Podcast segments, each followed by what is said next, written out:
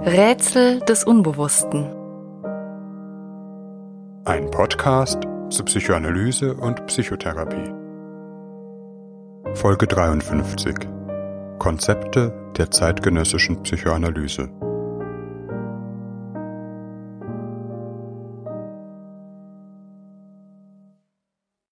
Auch wenn mancherorts Psychoanalyse immer noch vorwiegend mit dem Wirken Sigmund Freuds gleichgesetzt wird.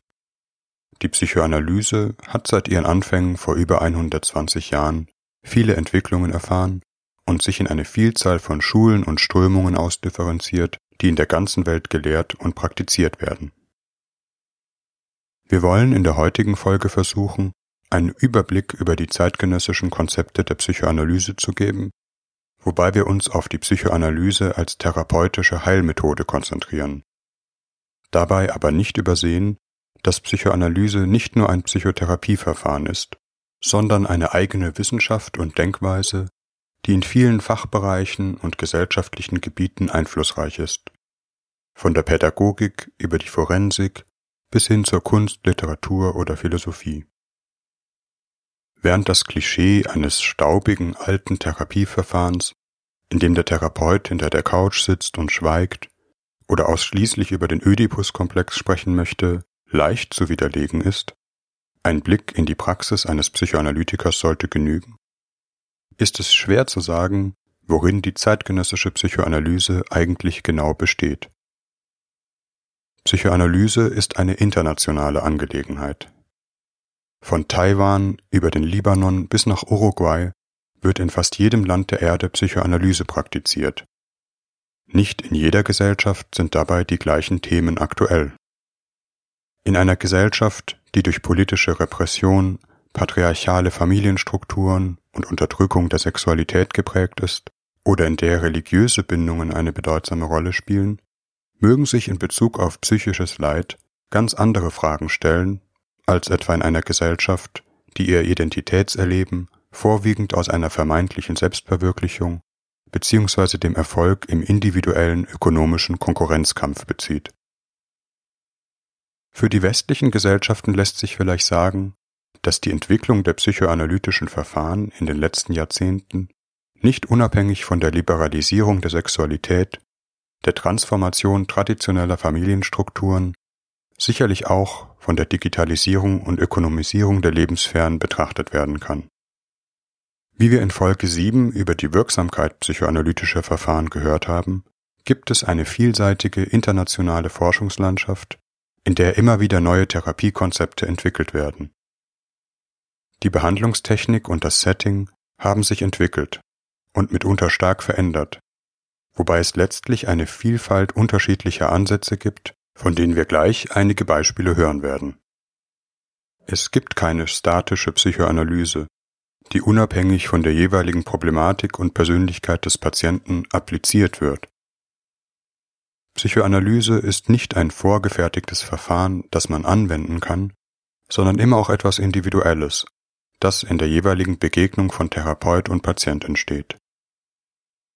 Heute würde man vielleicht von Tailor-Made Psychotherapy sprechen, eine für die Patienten maßgeschneiderte Psychotherapie, wobei die jeweiligen Verfahren darunter durchaus etwas anderes verstehen. Wir wollen im Folgenden dennoch versuchen, einige Entwicklungslinien der modernen Psychoanalyse anzuzeichnen, die vielleicht für die meisten zeitgenössischen Verfahren kennzeichnend sind. Erstens von der Einpersonenpsychologie hin zur Beziehungsarbeit. Zweitens von der Vergangenheit zum Hier und Jetzt.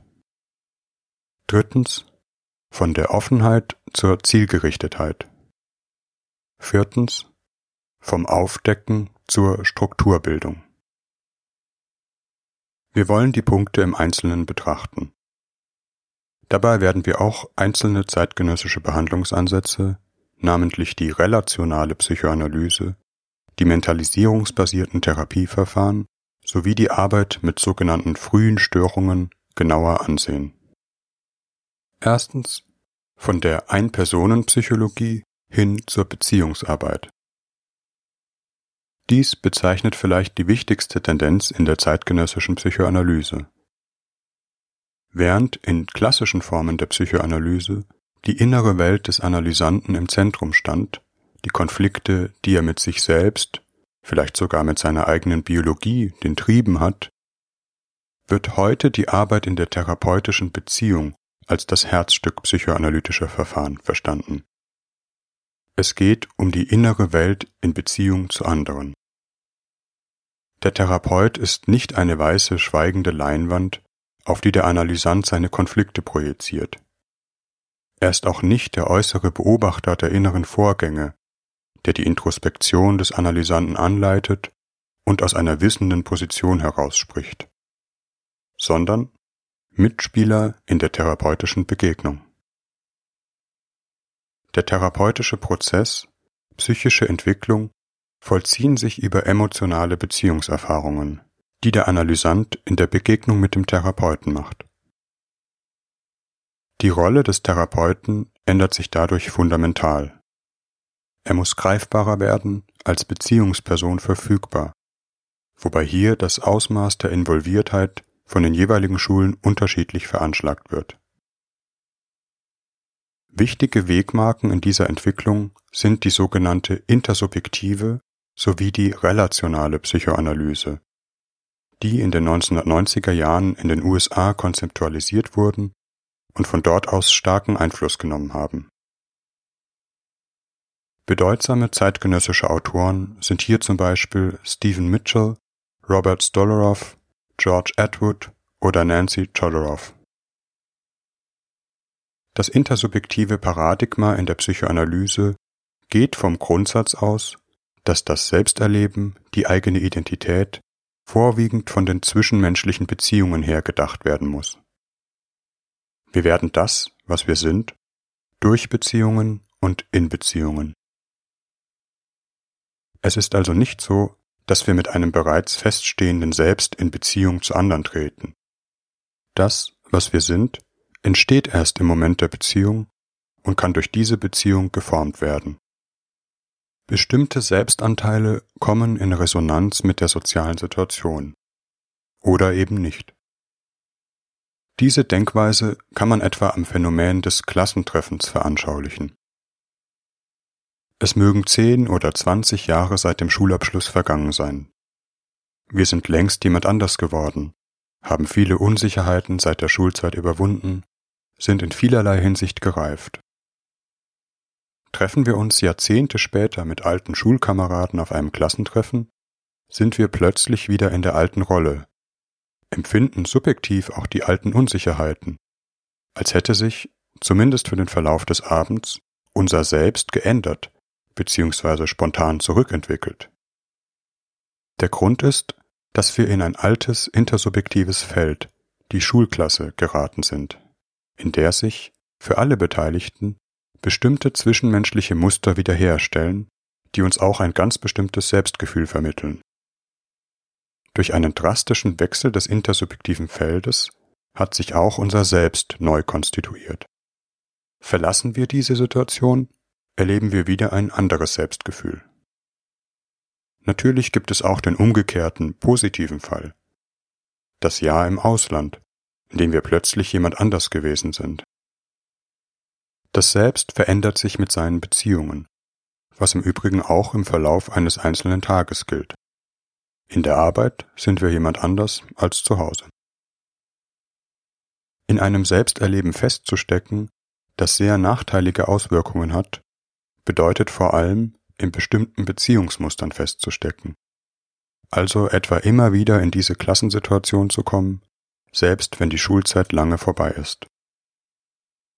Andere Selbstanteile, etwa ein extrovertierter, unangepasster Anteil, kommen nicht in Beziehung mit anderen Menschen, finden keine Resonanz, sind in diesem Sinne dissoziiert, was eine Desintegration des eigenen Selbst und damit letztlich psychisches Leid bedeutet. Wie sehr es eben doch verfestigte innere Strukturen gibt, die sich auf Basis unserer Vorerfahrungen bilden und unsere Wahrnehmung und unser Verhalten in solchen Situationen regulieren, wird in den verschiedenen Ansätzen unterschiedlich verhandelt. Der Schlüssel zur Veränderung ist aber stets das intersubjektive Feld in der Therapie. Der Therapeut schlüsselt nicht die innere Welt des Analysanten durch Deutungen auf. Analysant und Analytiker entwickeln vielmehr gemeinsam einen Beziehungsraum, in dem neue Erfahrungen möglich werden, etwa Selbstanteile Resonanz finden, die bislang völlig von der Verwirklichung abgeschnitten waren. Bedingung dieser Entwicklung ist freilich weiterhin das Geschehen, das heißt vor allem seine unbewusste Dynamik zu verstehen. Zum Beispiel eine latente Rollenübernahme und Rollenzuweisung. Wenn der Analysant sich scheinbar wie automatisch in die Rolle des Ahnungslosen, Hilflosen begibt und dem Analytiker die Rolle des Wissenden, Mächtigen zuschiebt. Eine Asymmetrie in der Beziehung, die gerade zum Gegenstand des Gesprächs und überwunden werden soll, indem Analysant und Analytiker ein Miteinander finden, das vielleicht ohne diese fixe Rollenzuschreibung auskommt. Zweitens von der Vergangenheit zum Hier und Jetzt. Mit dieser Entwicklung ist die Tendenz verbunden, den Schwerpunkt der therapeutischen Aufmerksamkeit nicht auf die Vergangenheit zu legen, sondern auf das Hier und Jetzt der therapeutischen Beziehung. In der Therapie wird weniger etwas Vergangenes aufgedeckt als etwas Neues geschaffen. Für die therapeutische Arbeit ist die Vergangenheit vor allem insofern wichtig, als es sich um eine reaktualisierte Vergangenheit handelt. Erfahrungsmuster, die das Erleben von Beziehungen auch heute noch maßgeblich prägen und deshalb auch im therapeutischen Raum greifbar werden. Eine verfestigte innere Erwartung mag in der Kindheit entstanden sein, zum Beispiel das Gefühl, mit seinen Bedürfnissen von den Bezugspersonen übersehen zu werden. Als Muster des interpersonellen Erlebens wird es aber auch in der therapeutischen Beziehung bedeutsam. Sei es in dem Gefühl, der Therapeut könne nicht helfen, oder sei es in der Sehnsucht, endlich gesehen zu werden, verbunden mit großen Ängsten, den Therapeuten zu verlieren. In einer Therapie ist es wichtig, über frühere Erfahrungen zu sprechen, um sich besser zu verstehen. Vor allem aber ist es wichtig, das sich wiederholende Muster im Hier und Jetzt der therapeutischen Beziehung zu begreifen und den Raum für eine neue Erfahrung mit dem Therapeuten zu öffnen, etwa das wachsende Gefühl, dass es eben doch möglich ist, in Beziehung mit anderen zu kommen oder Getrenntheit auszuhalten, ohne sich hilflos und ausgeliefert zu fühlen. Drittens von der Offenheit zur Zielgerichtetheit. Eine weitere Tendenz vieler zeitgenössischer Therapieansätze besteht darin, das therapeutische Vorgehen stärker zu kanalisieren und zu formalisieren.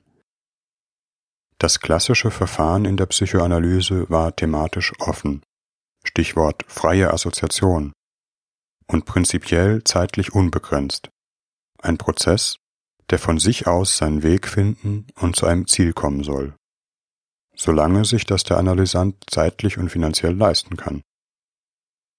Als Psychotherapieverfahren der gesetzlichen Krankenkassen ist hier freilich bereits eine Modifikation vorgenommen. Es gibt eine äußere Begrenzung der Sitzungszahl, die therapeutische Arbeit richtet sich vor allem auf die Behandlung der psychischen Erkrankung.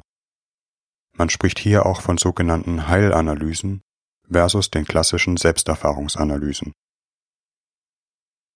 Eine gewisse thematische Offenheit und Abwesenheit von akutem Zeitdruck kann dennoch für eine emotional unverfälschte, nicht direktiv gesteuerte zwischenmenschliche Begegnung sowie für seelische Entwicklungs- und Selbsterfahrungsprozesse nach wie vor wichtig sein. Für die Behandlung von bestimmten psychischen Erkrankungen hat es sich aber in vielen Fällen als wichtig erwiesen, das therapeutische Vorgehen stärker vorzustrukturieren. Gerade dann, wenn Patienten innerlich kaum Strukturen herstellen oder aufrechterhalten können, wie oftmals bei sogenannten Borderline-Erkrankungen.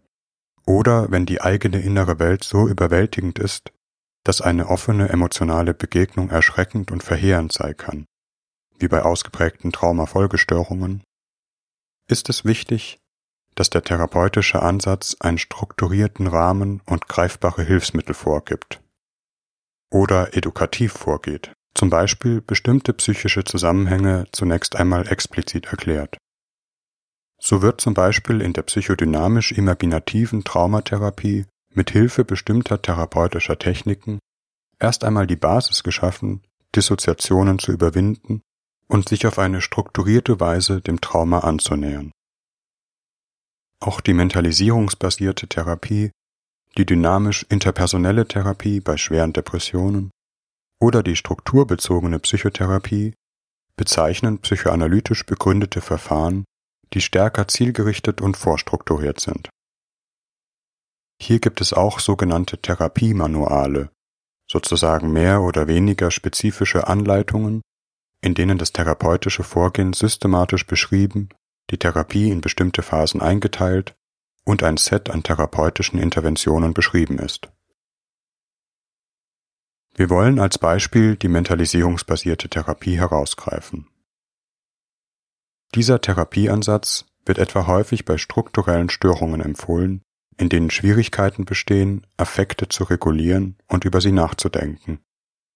Etwa bei Borderline-Erkrankungen oder, womit sich die Heidelberger Psychoanalytikerin Svenja Taubner befasst, bei Störungen des Sozialverhaltens, impulsiver Aggressivität oder Delinquenz.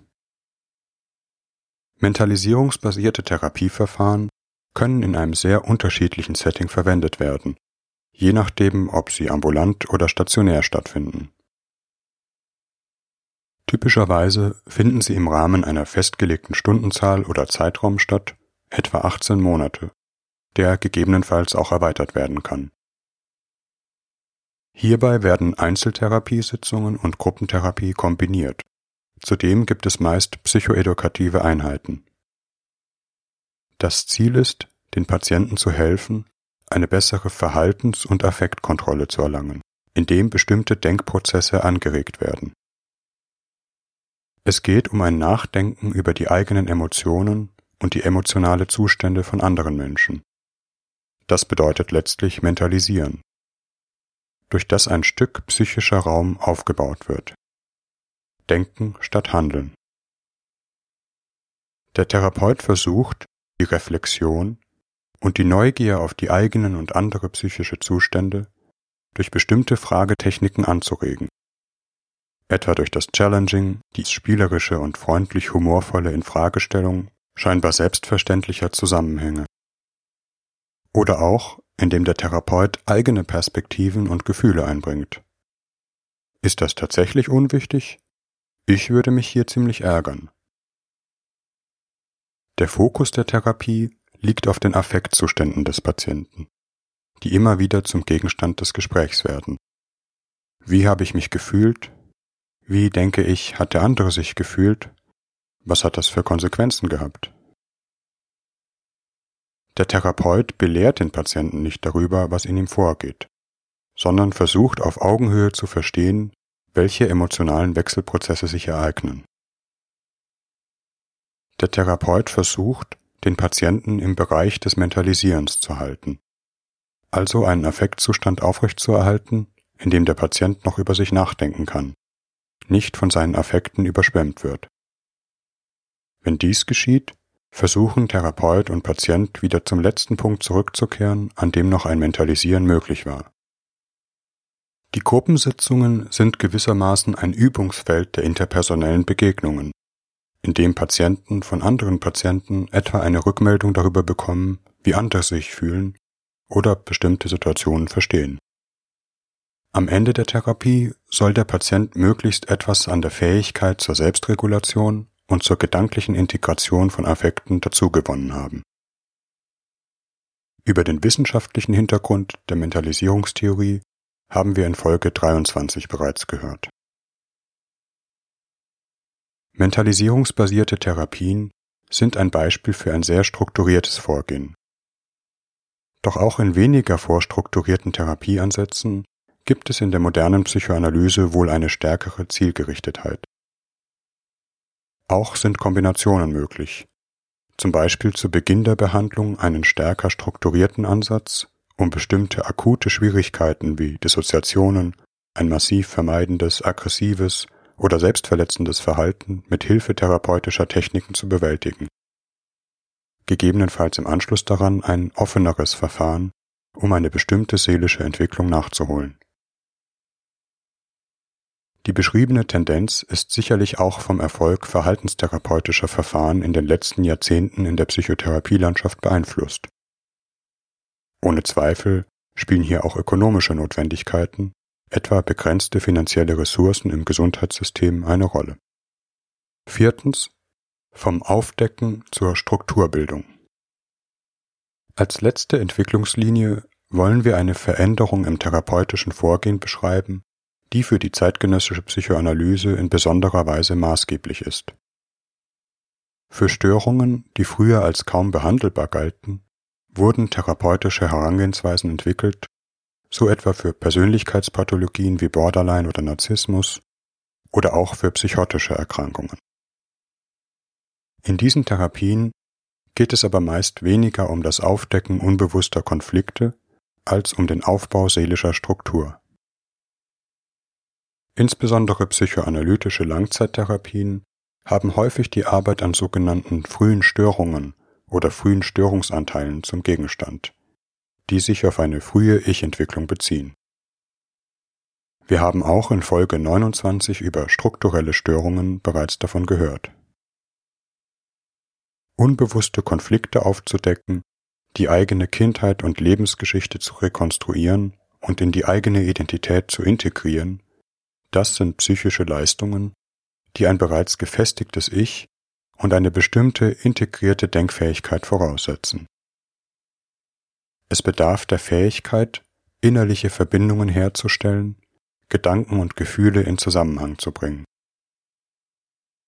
Im Zentrum des inneren psychischen Raums steht ein symbolischer Gebrauch der Sprache, die einen bedeutsamen Selbstbezug herstellt, nach dem Motto Was bedeutet das, was ich sage? Was bedeutet das, was der andere sagt?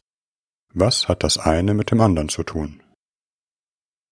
Der Psychoanalytiker und Säuglingsforscher Daniel Stern spricht in diesem Zusammenhang auch vom verbalen Selbst, das eine spätere Form des Selbstzugangs in der Ich-Entwicklung bezeichnet.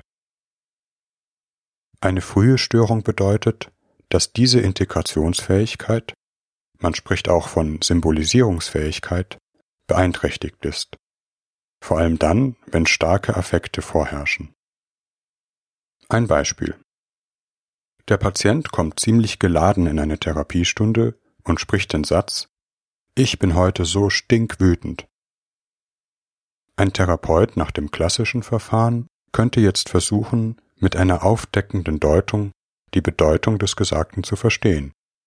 Etwa indem er fragt, vielleicht hängt das ja mit der letzten Stunde zusammen, wo ja ein schwieriges Thema angesprochen wurde. Der Therapeut stellt also einen symbolischen Zusammenhang her. Die Wut ist verbunden mit der letzten Stunde, wo der Patient sich sehr verletzt gefühlt hat. A hat mit B zu tun.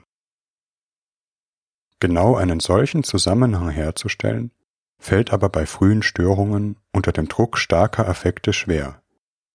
Der Patient wird nur noch aufgebrachter und sagt, kann sein, aber ich bin einfach nur wütend. Das Sprechen ist hier nahe im Handeln, Worte können nur schwer in eine symbolische Bedeutung übersetzt werden. Das Leitbild ist vielleicht das schreiende Kind, das einen bestimmten Affektzustand beim anderen platzieren will. Im Sinne, aua, das tut mir weh, rede nicht, helf mir. Wird der affektive Druck zu groß, bricht die innere psychische Struktur vielleicht partiell zusammen. Es wird dann wirklich gehandelt statt gesprochen. Der Patient kann dann nicht mehr sagen, ich fühle mich heute zum Weglaufen, sondern er läuft wirklich weg, kommt nicht zur Therapie oder ähnliches. In der Psychoanalyse spricht man auch vom Agieren, einem Ausdruck des Empfindens in Handlungen.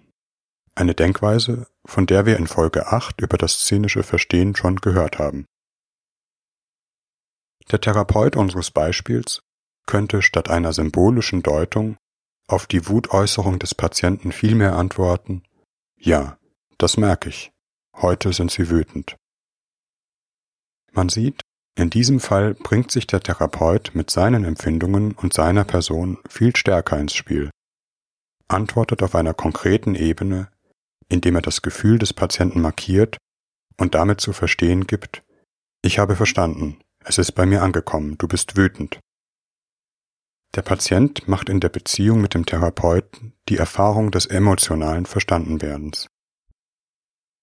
Vielleicht beruhigt er sich dadurch und es wird möglich, im weiteren Verlauf ein Stück weit über die Bedeutung der Wut nachzudenken, das heißt seelischen Raum aufzubauen. Die Arbeit mit frühen Störungen bringt vielfältige Veränderungen der therapeutischen Technik mit sich, die oftmals sehr vom klassischen Setting abweichen. So etwa in der Schule von Wilfred Bion und seinen Nachfolgern, aber auch Ansätze der modernen Psychosetherapie oder wiederum der mentalisierungsbasierten Therapieverfahren.